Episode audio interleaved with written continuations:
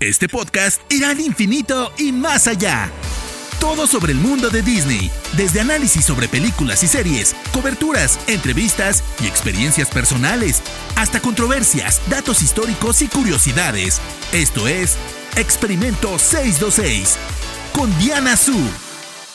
Hola, hola, sean bienvenidos al episodio número 12 de Experimento 626, un podcast sobre Disney. Yo soy Diana Su, les recuerdo que me pueden encontrar como arroba Diana Su en redes sociales y no olviden usar el hermoso hashtag que tiene este podcast, Experimento 626, para que nos comuniquemos. ¿Están listos para descubrir el tema que les preparé en esta ocasión? Tambores, por favor.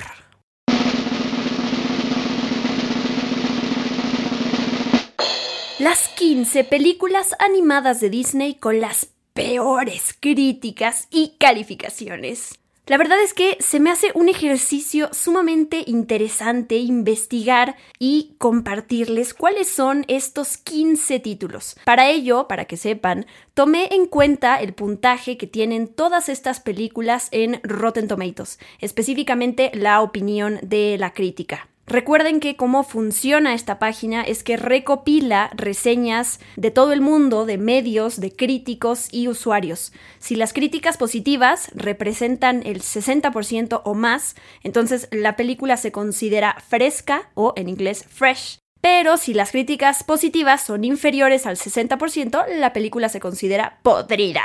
Rotten. De ahí viene el nombre del título. Recuerden una cosa, no importa si estamos de acuerdo o no con lo que dicen estas críticas, yo soy de la idea de que como somos todos personas diferentes con diferentes gustos y, y necesidades, todos tenemos que ver las películas que nos interesan y decidir a partir de eso si nos gustan o no. Pero bueno, habiendo dicho eso, yo no estoy de acuerdo con muchas de las críticas que les voy a compartir sobre estas películas, pero el chiste es que ojalá se diviertan un rato, se sorprendan con lo que les voy a decir y conozcan cuáles son estas películas con las peores críticas. Tomé en cuenta las películas de Walt Disney Animation Studios y de Pixar.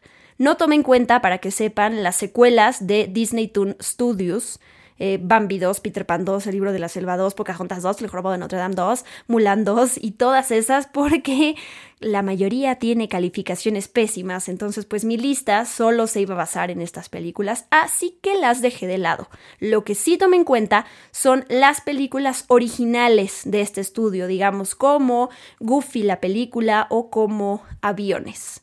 Por cierto, uno de los episodios de este podcast se lo dediqué a la historia de este estudio, de Disney Toon Studios, encargado de todas estas secuelas mayoritariamente. Por si aún no lo han escuchado y quieren revisarlo, me quedó bien bonito, para que ahí luego lo escuchen. Pues comencemos con el tema de hoy. Voy a ir de abajo para arriba y en el lugar número 15 tenemos a Goofy la película con una calificación de 59% de 100. Esta película se centra en Goofy y su hijo Max, y cuento esto para quienes no sepan por dónde va. Goofy organiza uno de estos viajes por carretera, un road trip, para pasar un buen rato padre e hijo, pero Max está en esa edad en donde lo que le interesa es impresionar a la chica de sus sueños, que es Roxanne, y pues no quiere pasar tiempo con su papá. Les comparto algunos datos de los títulos que voy a estar eh, tocando. Esta película fue creada por Disney Movie Toons, que después se cambia el nombre a Disney Toon Studios, y surgió de la serie de televisión Goof Troop de 1992. La realidad es que, como les dije anteriormente, a mí esta película me gusta muchísimo, sobre todo las canciones este personaje que las interpreta, que, que, aparece en la película, tiene un estilo como Bobby Brown mezclado con Prince, mezclado con Michael Jackson y tienen estas canciones como Eye to Eye, por ejemplo, que fue inspirada justamente en una canción de Prince. Así que eso junto con toda la trama, el mensaje de, de la relación padre-hijo, la verdad es que a mí me llegó cuando la vi y es una película que disfruto muchísimo. Pero bueno, lo que la crítica dijo y para esto tomé algunas opiniones que leí en el sitio de Rotten Tomatoes, más o menos que resumen la opinión en general sobre esta película y lo que dicen es lo siguiente. Las canciones son insípidas y hay muy poca historia. Un desastre incoherente que salta de una situación improbable sin cerebro a otra. ¡Bum!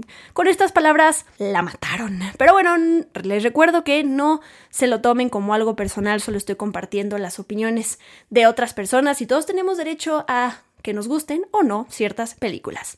Vamos con el número 14. Y tenemos a, y esta me duele un montón, Pocahontas de 1995 con un puntaje de 55 de 100. Esta película forma parte de lo que se conoce como el renacimiento de Disney, este periodo que abarca entre 1989 y 1999, en donde se estrenaron 10 películas. La Sirenita, Bernardo y Bianca en Cangurolandia, La Bella y la Bestia, Aladdin, El Rey León, Pocahontas, El Jorobado de Notre Dame, Hércules, Mulan y Tarzán. Esta época fue muy importante para Disney porque después de muchos años, entre 1950 y 1980, la compañía apostó por películas live action y dejaron de lado a todo lo que era eh, animado para el cine. Después de todos estos años, Disney volvió a, producir películas animadas exitosas, tanto en la taquilla como exitosas eh, para la crítica, ¿no? Fueron aclamadas. Y estas, la otra peculiaridad es que estas películas pues, se basan principalmente en historias conocidas. Curiosamente, de todas las que ya les mencioné, Pocahontas fue la única con malas críticas. Personalmente, me gusta mucho el mensaje de empoderamiento que representa Pocahontas y cómo a la par de eso puede enamorarse, porque muchos erróneamente eh, siguen atribuyendo que los personajes con estas características, con este empoderamiento, pues no pueden enamorarse porque eso es un signo de debilidad. Y pues para nada, la verdad es que un personaje puede tener ambas características. En fin, esa es mi opinión, me gusta porque además esto está representado en el personaje de Pocahontas, pero al mismo tiempo hay que tomar en cuenta em, el, el escenario y la época en donde esto transcurre. ¿Qué dijo la crítica? El final no va a complacer a nadie y las canciones son tontas. Dicho esto, hay suficientes momentos para pasar un tiempo agradable. Pocahontas es una de las películas modernas de Disney más reflexivas. Se trata de problemas reales, incluso si los trata con un idealismo ingenuo. Esta crítica en particular no mató a la película y creo que es con la que más concuerdo. Pero bueno, hay también personas que opinan que la película es completamente racista y horrible, en resumen. En el puesto número 13 tenemos a El Caldero Mágico de 1985, que tuvo un puntaje, que tiene un puntaje de 55%. La historia, para quienes no sepan, se centra en un rey que lo que quiere es poseer el caldero mágico para gobernar el mundo. Y hay un joven y su grupo de amigos inadaptados que se embarcan en una aventura para encontrar a este caldero antes que este rey. La película está libremente basada en los dos primeros libros de las crónicas de Prydain del escritor Lloyd Alexander. A diferencia de las películas pasadas de Disney, esta no presenta canciones. Y es curioso porque muchas personas la ubican como la película que Disney trató de enterrar. Hay toda una historia misteriosa detrás, creo que debería investigarla para otro episodio. El Caldero Mágico resultó ser un gran fracaso para Disney, tuvo un presupuesto de alrededor de 44 millones de dólares y recaudó solo 21 millones de dólares, es decir, ni siquiera llegó a la mitad. Lo que la crítica dijo. Los personajes, aunque lindos o tiernos o dulces o feos o simplemente horribles, sean lo que sean, no tienen lo suficiente para ser interesantes. Como de costumbre, la técnica es excelente, pero ese encanto, eso que caracteriza a otras películas de Disney y el buen humor, está completamente ausente. En el puesto número 12 tenemos a Robin Hood de 1973, que tiene un puntaje de 54 de 100. La película se centra en las aventuras de Robin Hood, de Little John y los habitantes de Nottingham, mientras luchan con todos estos impuestos excesivos que quiere eh, que propone el príncipe John y mientras Robin Hood se gana la mano de Maid Marian. Hemos visto esta historia en muchos lados, pero esta película en específico la presenta a través de personajes antropomorfos. Lo que la crítica dijo. Los colores apagados son un error. Y si Robin Hood a veces es gracioso, tiene poca magia memorable. Lo que hunde a esta película es la absoluta falta de comprensión y simpatía de la infancia, que realmente es lo que le da a las películas de Disney su poder de, de ser memorables. Aclaro que mm, tomé un par de críticas, no puedo ponerles las 10 o 30 o 50 críticas que voy leyendo, pero esto es como un resumen de lo que se opinó de la película. También hay cosas buenas, por supuesto, pero bueno, yo aquí me estoy enfocando en, en la parte malévola en el puesto número 11 tenemos a El Rey León, pero no se me espanten, por supuesto que no estoy hablando de El Rey León, la película animada de 1994, sino que me estoy refiriendo a la película que salió en 2019. En Rotten Tomatoes, por parte de la crítica, tiene un puntaje de 53% de 100. La incluyo en esta lista porque al final es una nueva adaptación, pero no se trata de un live action, sino se trata tal cual de una película animada de Disney. Y aquí concuerdo con lo que se dijo en general. Si bien la película visualmente es maravillosa, los personajes carecen de emoción porque son demasiado realistas. Todas las partes posiblemente emotivas solo llegan a sentirse emotivas, pero no por sí solas, sino porque nos evocan al sentimiento que nos generó la película de 1994.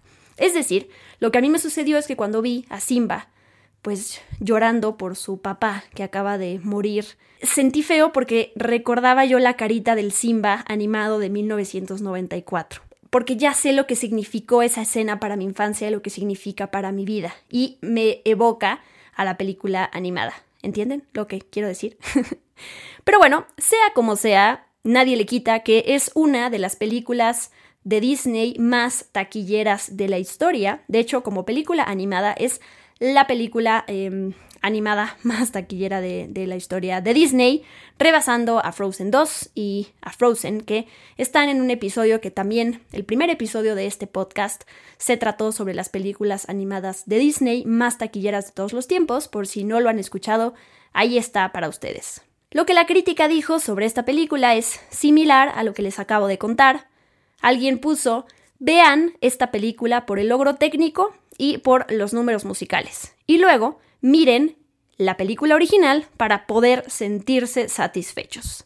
Otro dijo, a pesar del talento superestrella del elenco y la presentación visual impresionante, se pierde algo del corazón que colocó a la original en el canon de la cultura pop.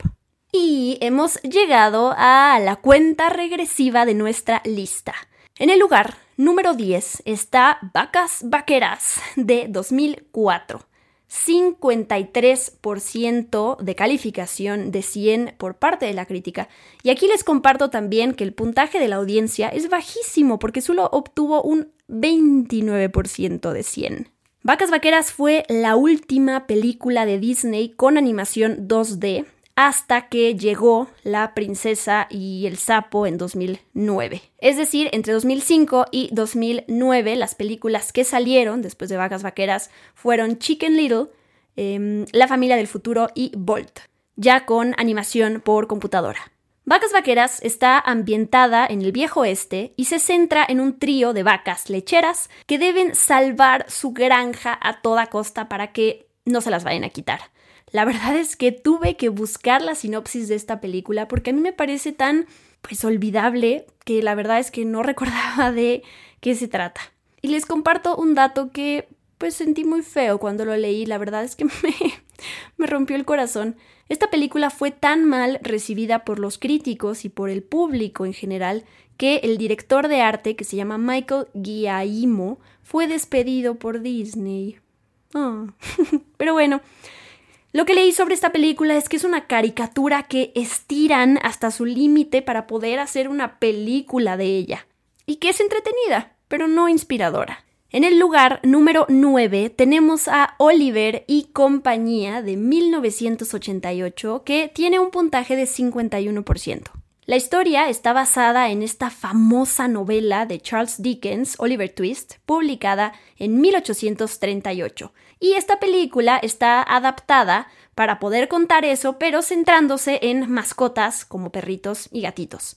Oliver, el protagonista, aquí es un gatito inocente que se une a una pandilla de perros que son los que rompen la ley. Entre otros cambios que presenta la película, a diferencia de la novela, es que en lugar de llevarse a cabo en Londres, se desarrolla en Nueva York. Esta fue la primera película animada de Billy Joel. Él es la voz en inglés del personaje Dodger. Y lo que dicen en general los críticos sobre ella es que es una película técnica y emocionalmente muy pobre. O sea que con eso la matan. A pesar de que varias personas trabajaron en el guion y en la adaptación de la historia, la verdad es que el guion se hunde en lo predecible que es la historia sobre una niña que se encuentra con una mascota la mascota se pierde y luego la niña y la mascota se reúnen. Hemos visto eso millones de veces. A mí la película me gusta, pero lo que más rescato, y lo habrán notado en el episodio que hice sobre mis canciones favoritas de películas animadas de Disney, es que me encanta la música y me gusta mucho la versión en español que canta Mijares.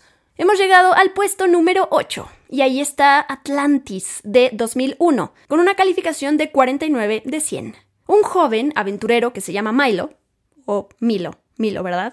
Ya no sé, hace tanto que no la veo, se une a un intrépido grupo de exploradores para encontrar el misterioso continente perdido de Atlantis. Algunos críticos, la realidad es que la elogiaron porque esta película se desvía de las típicas animaciones que nos venía presentando Disney. Pero la verdad es que a la otra parte no le gustó debido a que eh, el público objetivo es poco claro y por la ausencia de canciones. No sé si sabían que el artista Mike Mignola, que es el creador de Hellboy, trabajó como diseñador en esta película. Por eso para muchos es considerada una película de culto porque tiene la influencia de este artista. Debido al bajo desempeño de esta película en la taquilla, como Disney estaba pensando que le iba a ir, pues tuvieron que cancelar una serie de televisión que iba a ser un spin-off y al parecer iban a construir una atracción submarina en un parque temático en Disneyland y pues esto también se canceló. Hay una secuela por ahí que hizo Disney Toon Studios y al parecer hay rumores de que podría haber una versión live action de esta película. Ya veremos qué pasa. En el puesto número 7 tenemos a Mickey celebra la Navidad. O en inglés, Mickey's Once Upon a Christmas, de 1999, con un puntaje de 40 de 100. La película se centra en Mickey y sus amigos Minnie y Goofy, Donald, Daisy, Pluto y todos ellos recuerdan juntos las navidades pasadas a través de tres historias. No hay mucho más que decirles, la película salió directamente en DVD y ese mismo año también se lanzó otra película navideña que es la de Winnie the Pooh Seasons of Giving. Pues son historias que hemos visto en muchísimos lados y que solamente cambian de personajes, en este caso pues son protagonizadas por Mickey y sus amigos, nada más. En el puesto número 6 tenemos a Cars 2, que salió en 2011 y tiene, sorpréndanse o no, 39 de 100. Es la única representante de Pixar en esta lista. La que le sigue de peor calificación, esta tiene 39, la que le sigue es Cars 3 con 70. O sea, es otra película de Cars, pero le lleva una gran distancia en términos de calificación. Es la segunda franquicia, más bien la segunda película que derivó una franquicia en Pixar, eh, que tiene una secuela después de Toy Story.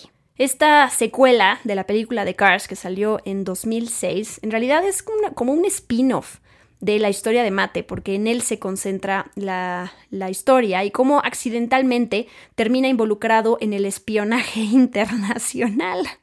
Creo que la película no tiene una esencia propia, tal cual hubiera funcionado como un corto de esos que pueden pasar antes de un estreno grande y en eso se quedó. Digo, la, fue la primera película de Pixar que no fue nominada a los premios de la Academia desde que se creó la categoría de mejor película animada en 2001. Así que, pues, eso dice algo, mucho.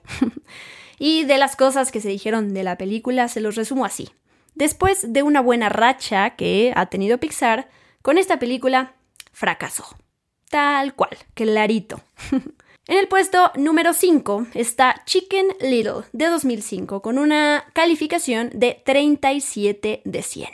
Después de arruinar su reputación, un pollito valiente debe rescatar a ciudadanos de su tierra cuando los extraterrestres comienzan una invasión. Hay que tomar en cuenta el año 2005, después de varios años tan productivos y fructíferos para Disney con estas películas del renacimiento de Disney que ya les platiqué hace rato, vino un declive para todo el estudio de animación, con Fantasía 2000, con Las locuras del emperador, con Atlantis, Tierra de osos, Vacas vaqueras y esta que es Chicken Little. La competencia en ese momento estaba dura y hubo muchos despidos.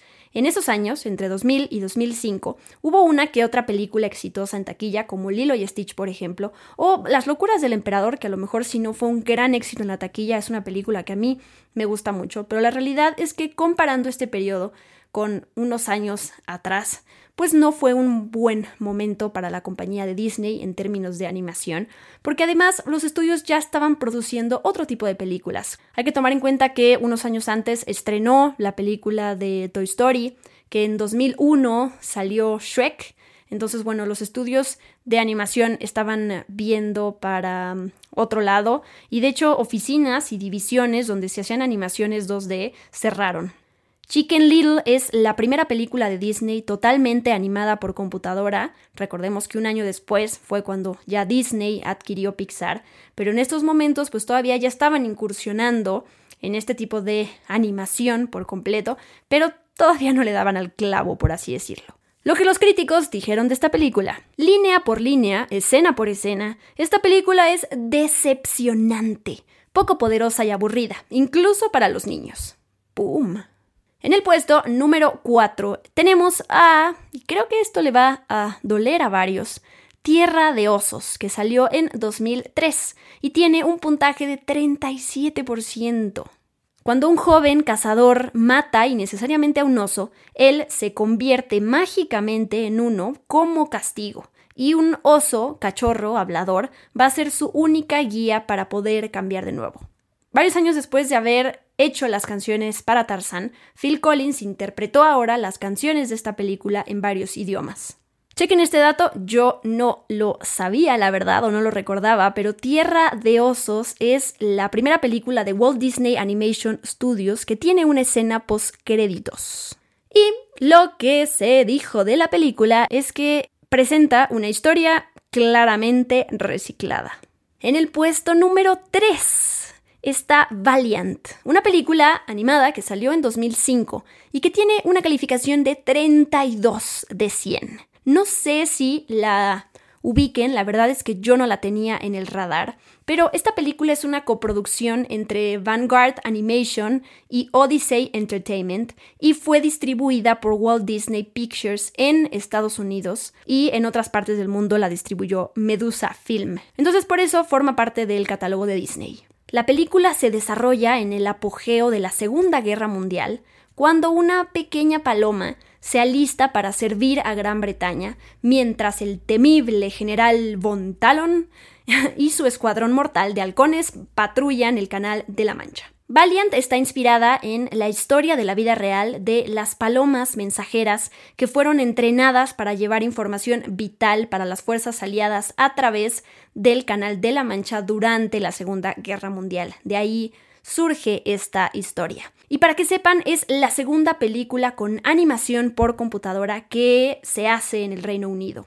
Una de las personas involucradas en esta película es el productor de Shrek, y una de las cosas que se critican es que a pesar de varias secuencias de acción, que están bastante bien, la película no despega debido a un guion y a un diseño de personaje pues bastante mediocre. Y pues esperaban mucho más de alguien como el productor John H. que como ya les dije, pues trabajó en Shrek. Hemos llegado al lugar número 2 y ahí está Doug la película que estrenó en 1999 y que tiene una calificación de 26% de 100. Recordando un poquito la historia, entre las décadas de 1950 y 1980, la importancia de la animación para la compañía de Disney se redujo y la compañía prefirió concentrarse en películas live action, televisión y parques temáticos. De hecho, Disneyland pues abrió sus puertas en 1955. El CEO en ese momento consideró de hecho, cerrar el estudio de animación y que futuras animaciones se hicieran por fuera para que le costaran menos a la compañía. Entonces, entre todo eso, se estableció un área que se llama Walt Disney Pictures Television Animation Group para producir animación de bajo costo para la televisión. Les cuento todo esto porque Doug la película fue creada por esta, por esta área. Información para tomar en cuenta, la serie de Doug estrenó en realidad en Nickelodeon en 1991 y Disney la adquirió en 1996. Por eso es que la película está bajo el sello de Disney. A pesar del éxito que tuvo en taquilla, no se hicieron más películas basadas en este personaje y esta película sirve como el final de la serie completa. En términos de críticas, pues no le fue nada bien, se criticó mucho la historia, se criticó mucho eh, el guion y el desarrollo de los personajes, pero se rescata todo el labor de la voz de los personajes y la animación. Y hemos llegado al puesto número uno. Me encantaría tenerlos a todos para preguntarles qué película creen que esté en este lugar, pero como no los tengo, les voy a decir yo. En el primer lugar tenemos a Aviones, en inglés Planes. Esta película de 2013 tiene una calificación de 26 de 100. Esta película, animada por computadora, es producida por Disney Toon Studios y lanzada por Walt Disney Pictures. No se pensó que esta película fuera a llegar a los cines, pero la verdad es que sí tuvo un estreno comercial. Es un spin-off de la franquicia de Pixar, Cars, para que no se confundan, esta película no es de Pixar, pero bueno, sí salió de una película que creó Pixar, que es Cars. Lo que se dijo de esta película. Los estudios de Disney Toon tomaron mucho de Pixar para esta película y sin embargo parece que no aprendieron casi nada. Aviones imita el contenido en lugar de innovar, con la esperanza de obtener pues una fracción de la taquilla que obtuvo Cars o Cars 2, por ejemplo. Hemos llegado al final de esta lista, espero que les haya gustado este episodio dedicado a las 15 películas animadas de Disney con las peores críticas y calificaciones. Recuerden compartirme sus comentarios en redes sociales con el hashtag experimento626 y arrobenme como guion bajo Dianasu. Muchísimas gracias por acompañarme. Nos escuchamos la próxima semana. Cada miércoles los espero con un nuevo episodio de Experimento 626 que hago con muchísimo amor. Yo soy Diana Su. Bye bye. Esto fue Experimento 626 con Diana Su. Gracias por acompañarnos. Los esperamos en el próximo episodio. Hakuna Matata